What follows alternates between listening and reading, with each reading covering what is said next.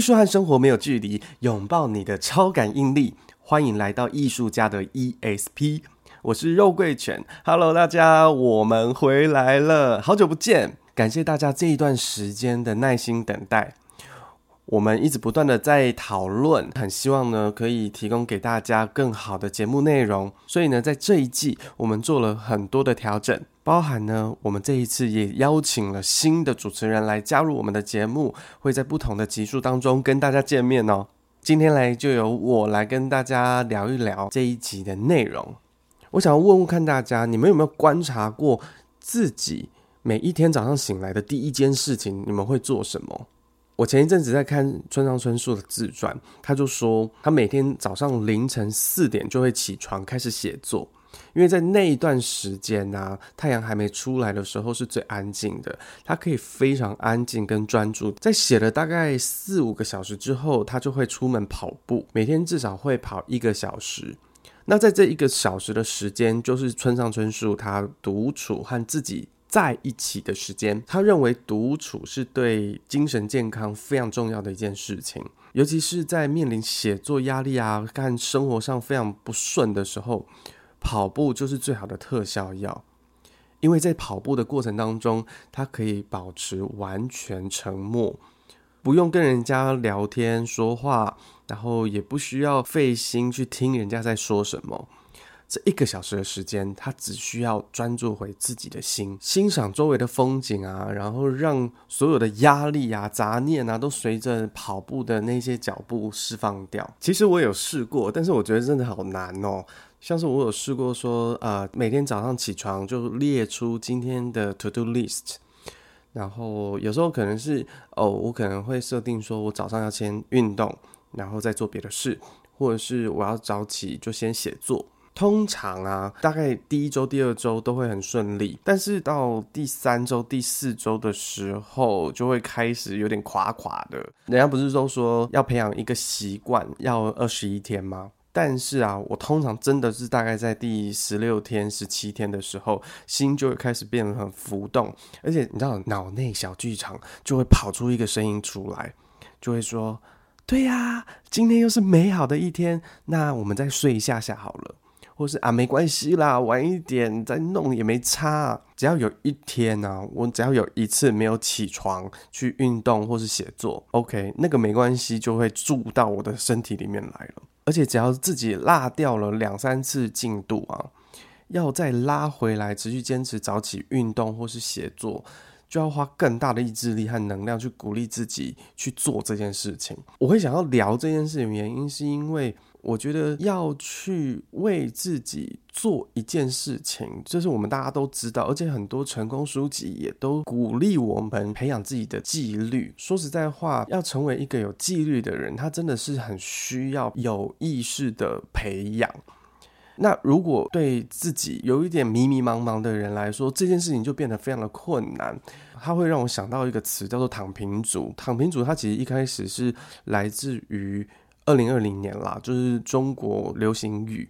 然后那个时候，他其实在讲说，因为有一部分的年轻人，他对于整个社会啊、环境，还有他们整个经济开始在下滑。中国大家也知道，就是是以生存为导向的国家，就是因为人口非常多嘛，大家都是为了生存而很努力的，每一天在拼搏自己的生活。可是你就有一天，你突然发现，我再怎么努力，我都追不上那些 M 型社会的顶端的人，而且我也没有办法改变。自己的经济状况，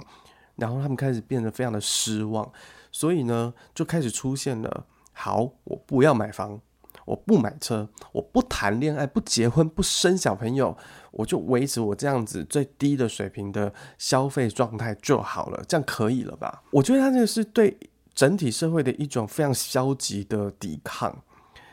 但是你要想想看哦，如果我们活在这样子的一个状态里面久了，其实整个人的状态，它很像是一个水泥凝固的过程，它就从一个很缓慢的流体，然后慢慢慢变成整个就凝固下来了。你就会发现，虽然你一开始是对整个环境跟社会的躺平，但是对自己的感受跟想法也会慢慢慢慢的躺平了。我觉得它就是一个非常破坏性的状态。它会开始对很多事情没有兴奋感，你也不会去想说下一步我要怎么做。好像所有事情来到面前，我就是看我面前发生的事情，那我就处理这件事。我不会想要让这整件事情更好，或是我不会去想说，那未来它有没有什么可能性可以再开展出去？就很像水泥在慢慢凝固的过程，整个人就开始慢慢的僵化起来。而且对朋友的邀约，好像也会变成说啊，有也可以啊，不要也没没关系啊，也会开始出现拖延症。这个拖延症只要一出现呢、啊，它就开始进入到一个负向循环当中。因为只要一拖延，我们就会讲逃避，然后在面对被自己拖延的那些事情，他就会累积越来越多、越来越多的压力。本质上我们是不想拖延的啊，但是我拖了，那我拖了我就想逃避，我逃避完之后我更想拖延，然后那个声音就会开始越积越大，然后内心小剧场那个声音就会说啊，算了啦，等等再说啦，算了算了算了，现在先不要去想，然后到更进阶的时候，那个声音就会开始转变哦，那个声音就会转变成为没有感觉，整个人就会被没有感觉盖台，就自己会出现一种短暂的麻木状态。所以所有的事情就会开始一拖再拖，然后事情搞砸了。突然之间，你内在那种啊，我做错事情了啊！天哪，我当初不应该一直拖的，当初可以先怎么样？我现在就不会出这个包的那种自责、愧疚感，这些负面情绪又突然之间涌现，到最后就会摆烂，两手一摊，我也不知道怎么办啊，我也没办法啊。那我能怎么办？我觉得躺平的人生，或是躺平族面临到的是一个这样子的状态。我其实我自己在蛮长的一段时间，就很像在这个状态里面，让自己在人生当中失去了方向感。那种感觉就很像说，开着一台车，却不知道自己要去哪里。你就是踩着油门，到处在路上乱转乱晃。当别人问你说，你开这台车，你究竟要去哪里的时候，我也只能看着我自己手上的方向盘跟眼前的路，我不知道哎。那你至少有个地方想去吧？呃，我不知道，至少有个地方吧？你应该有感觉吧？说老实话哦，当进入到那个回春状态的时候，只要有人问我说：“嘿，你的梦想是什么？你真正喜欢想要做的事情有什么？”我的脑袋都会一片空白，我身体也完全没有反应，就会进入到那个短暂的麻木状态，完全感受不到心中有任何的悸动。但是我发现这其实是一个假象，其实可能我的身体是知道，而且是有反应的，只是我长期不去看它。为什么会这样说呢？前段时间呢、我们剧团有一个外国的艺术家来台湾跟我们一起工作。那有一天在吃饭的时候，在跟我们讲说，他希望在正式开始工作之前，他可以去日本玩个几天。那个时候，挂山一号突然瞥了我一眼，就对我说：“你要不要干脆也跟 Michael，就是我们的艺术家，一起去日本玩一玩啊？”哦，那个时候我就这样子，哦，好啊，再想想。我在猜我的脸不是很有兴趣，但是这件事情其实搁在我心里，我就是时不时两三天我就会想想一下说啊，说不定真的好像可以去日本哦，还一直在感觉感觉，但是我都还没有真正去做决定。几天过后，挂山一号都看到我，他就跟我说：“欸，你到底有没有要去日本啊？”我就跟他讲：“有啊，我有在考虑啊，可是好突然哦。不过我这一段时间我是有在看一点点日本的资料啦。”然后挂山以后，他就他就笑了，他就说啊，算了啦，没关系啦，反正你每次都嘛是嘴巴说一说，你也不会真的去做。哇靠！我听到这句话，我真的是突然被击到，然后我就打他，我就说念贱呢。我跟你说，我今天会回去订机票。这事情都是这样，如果你当下真的很有反应，你就马上去做了，你就会发现你要出国前还有很多事情要做，包括我的护照刚好过期了，我得要去重新办护照，我才可以买机票。因为我前面这几天的一拖，所以我没有办法如我所愿买到便宜的机票。我唯一能够做的就是耐心等，等到我领到护照的当天，立刻打开我的电脑去刷机票，所以就演变成。我中午拿到护照，我晚上八点我就要飞出去了。你知道这种偶像剧的情节，真的从来没有发生在我的身上过。总之那一天晚上呢，我带了一个背包就出发了。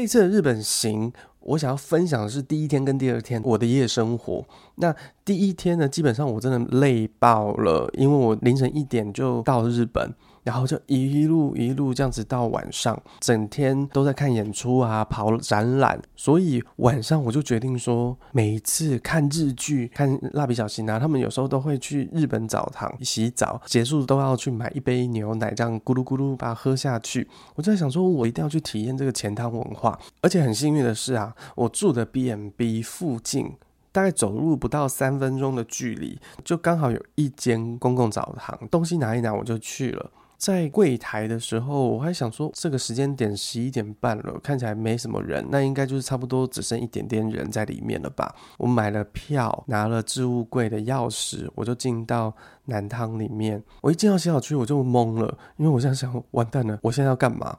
我知道要先洗澡才能泡汤，但是要怎么洗呀？因为我什么都没带，我就这样东看西看，我就随便在那个一个位置，我就拉了板凳，我就坐下来，我就开始一样画葫芦。我旁边的阿伯怎么做，我就跟着怎么做，就开始洗脚啊，然后洗洗身体啊，洗脸、洗头这样，然后冲完水之后，我就。四周看一看，因为他在洗澡区的旁边，刚好就有几个泡水的池子，而且它汤超级烫，我就挑了一个空位坐下去，然后刚好我坐的那个位置面向的就是洗澡区，然后跟更衣室要进来的那个门，这样我就在想说，坐在这里，我可以顺便观察一下日本人到底是怎么使用前汤这个这个空间的。但我没有想到的是，因为我进去的时候是十一点半，所以十二点越来越多人。人就是一直进来，一直进来，然后几乎都是年轻人，所以我在那边泡一泡，我就转战去烤箱。当我走进了烤箱坐下，里面也是满满的人，都是很安静的坐着。然后我就发现，我手上的那个手环跟其他人手环是完全不一样的，我好像去错地方了。当我发现这件事情之后，我就默默的又再走出来，然后去一般的那种泡澡室去泡汤这样。但是我就发现，日本人大概是全世界最安静的生物了。你知道，连泡澡这件事情，他们都超安静诶。我不管是到哪一个区域，没有人在讲话诶，都很安静的，就是在自己泡澡的世界里面。然后我就在想象，大家工作忙了一整天下来，下班之后。来到澡堂，透过洗澡这件事情跟自己相处，把一整天的疲惫啊、脏污啊洗干净，泡在池子里面，享受那个很安静的时光。当你完成结束之后，回到家，哦，整个人超级放松，而且睡得超好，一早你就醒来了，而且醒来不是疲惫的，你就是精神奕奕，就可以准备第二天的行程。泡澡这件事情。对日本人来说这么重要，它好像真的有它的意义存在。好啦，第二天晚上呢，因为 Michael 他晚上要跟家人吃饭，所以他就跟我说，吃完饭之后他们要去 gay bar，问我要不要一起去。我就说，嗯，好哦。其实，在台湾，我现在大概就是晚上都不太出门的人，夜生活对我来说已经不是很熟悉的事情了。我就想说，难得都出来了，那勉为其难啊，去看一看好了。你看，我真的就是这个态度，勉为其难呐。我永远都不是那种好，我们就一起去，太棒了，走吧，太有趣了，我们去哪里吧？没有，我就是都会摆着一种傲娇的状态，就是哦，好啊，就去看看吧，这种态度。但是问题来了。从大概晚上五点多六点到九点这段期间，我就得要自己处理我应该要做什么。然后我就去了一个我压根没有想到我会去的地方，Shibuya Sky。Shibuya Sky 是什么呢？Shibuya Shibuya Sky 其实它就是一个 shopping mall 顶楼上面的呃观景台，就有点像是一零一大楼的最楼顶这样子。因为我一直都觉得那个是一个超级观光客的行程，所以我根本就不会想要去跑那样子的景点。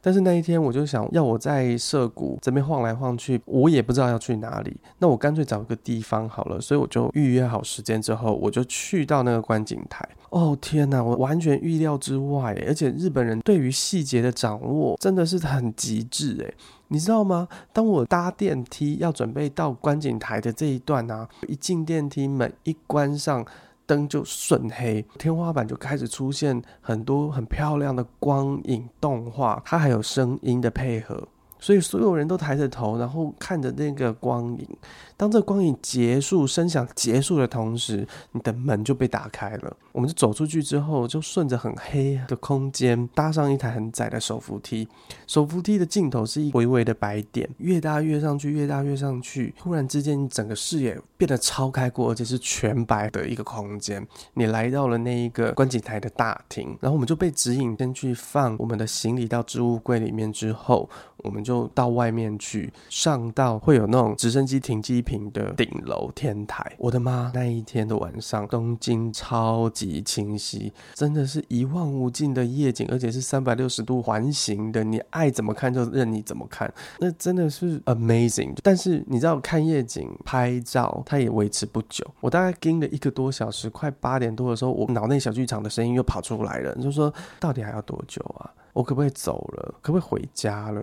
哦，Michael，你到底什么时候才要下一个行程？所以我就开始传讯息给 Michael，我就说，哎，那你们什么时候好啊？他说不行呢，我现在还在吃饭，可能晚一点吧。从八点我就开始不耐烦哦，然后等到八点半，然后等到八点四十、八点五十，我真的快疯了的时候，他就说，好了，我们已经差不多了，然后我们现在要先回饭店，然后再出发。我等下再传地址给你。在那一刻，我其实心里开始有一种愤怒，不是在气 Michael，而是就觉得说，天哪，我真的为什么要在这边浪费时间？我现在就只想回家，就是心里开始有这种烦躁的状态。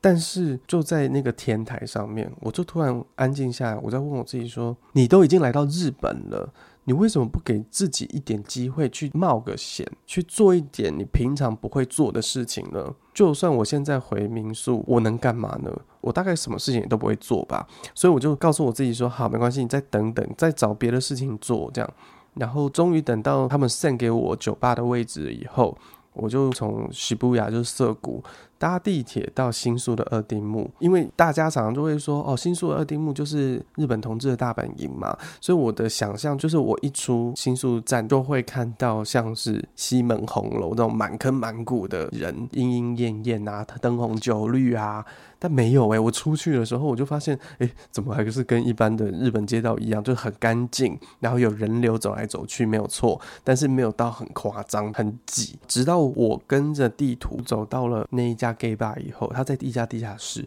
然后找到了 Michael。哇，那是另外一个世界。然后这个 gay bar 蛮有趣，因为它就是一个标榜是熊族的酒吧，也就是说里面的人大部分的人都是壮壮块块、比较大只的男生。它有趣的地方是，酒吧的内部有一个卡拉 OK 室，它其实不是房间哦，它其实就完全 open 的。那你只是走进去最深的那个地方，是可以给人家点歌唱卡拉 OK 的。它其实会让我想到台湾的小吃部，就原住民小吃部，就是我来这边吃饭，然后我我兴之所至，我就可以点歌来唱歌，那全家店的人都会听到你唱歌。所以我就在那边跟 Michael 他们聊天啊，聊一聊，聊一聊。你知道，我压根没有想到我会在这样子的一个环境里面听到 O Sole Mi 哦。你知道有一个外国人就开始唱起歌剧来，但很可惜啦，因为我住在浅草。所以我离新宿真的有很大的距离，那我又真的很不想要花大钱去坐计程车回家，所以我玩到大概十一点四十左右的时候，就跟他们讲说，啊，我真的要回去了，因为我要赶最后一班车，很像灰姑娘啦，在十一点四十的时候就要咚咚咚咚咚去搭地铁的最后一班车回到民宿，可是那一天晚上我却睡不着了。我睡不着的原因有一部分是因为内心其实还是很渴望想要玩，想要跟大家一起开心度过一个晚上的那个心情，很强烈的浮出来了。还有另外一个是，那时候我躺在床上，我就开始在想，其实我好像很清楚知道我自己要什么，不要什么。那为什么我总是要跟自己上演那种犹豫不决的戏码呢？你知道，我想起《牧羊少年奇幻之旅》这一本书里面的那个牧羊少年啊，他叫圣地亚哥。他在出发他的冒险去埃及金字塔之前，他遇到了一个神秘的老人家。那这个老人家呢，就对男孩说：“世界最大的谎言就是在生命的重要时刻，我们却对发生在自己身上的事物无能为力，只能听天由命。我就在想，如果当初啊没有挂山一号这样子用激将法踢我他妈一脚，呃，踢那么一脚，我真的会下定决心去日本玩吗？如果那一天晚上我没有告诉我自己说都已经出国了，为什么不去冒险？那我在 Shibuya Sky 看完夜景之后，我会去哪里？我会帮自己找乐子去冒险吗？其实，在这一次的日本行啊，我就有发现。我太长时间不跟自己相处，我没有跟自己好好说话。但是当我跳出了原本的环境舒适圈，进到一个完全陌生的城市之后，我的身体感官好像突然醒来了。他对所有生活周遭的事情都很有感觉，而这些感受都带着一种蛮好的感受啦。它是一种兴奋感啊，开心跟笃定感。我在我的生命当中躺平了一段时间。那我想说的是，如果你或是你的朋友刚好正在躺平的过程当中，没有关系的，允许自己给自己一点时间，慢慢站起来。如果当你发现自己在生活当中的所有一切开始觉得很沉闷、索然无味，对很多事情开始没有感觉的时候，或许我们可以先试着去改变。醒来的第一件事情开始做起。如果早上起来啊都是很厌世啊，觉得很没有动力啊，或许我们可以陪着自己出门去散散步也好，去走一段路。大胆一点的人可以完全暂时跳离开现在的环境，可能是安排一趟旅行啦，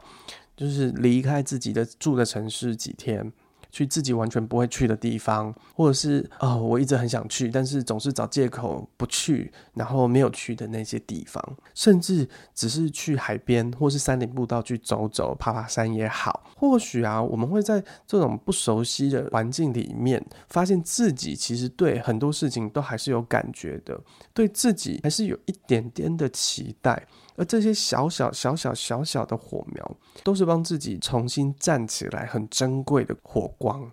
好哦，感谢你听到这边。如果你喜欢今天的节目，请分享给你的朋友，按赞五颗星评价哦。也欢迎来到我们艺术家的 ESP 的 Facebook 粉丝专业跟 Instagram 来私讯我们，或者是到 First Story 那边也有留言区，也可以留言，我们都会看得到。当然，你也可以到 First Story 的小儿捐款支持我们一杯咖啡，让我们为你继续制作更好的节目内容。这些连结我们都会放在节目资讯栏里面。感谢你的收听，我们下一集再见，拜拜。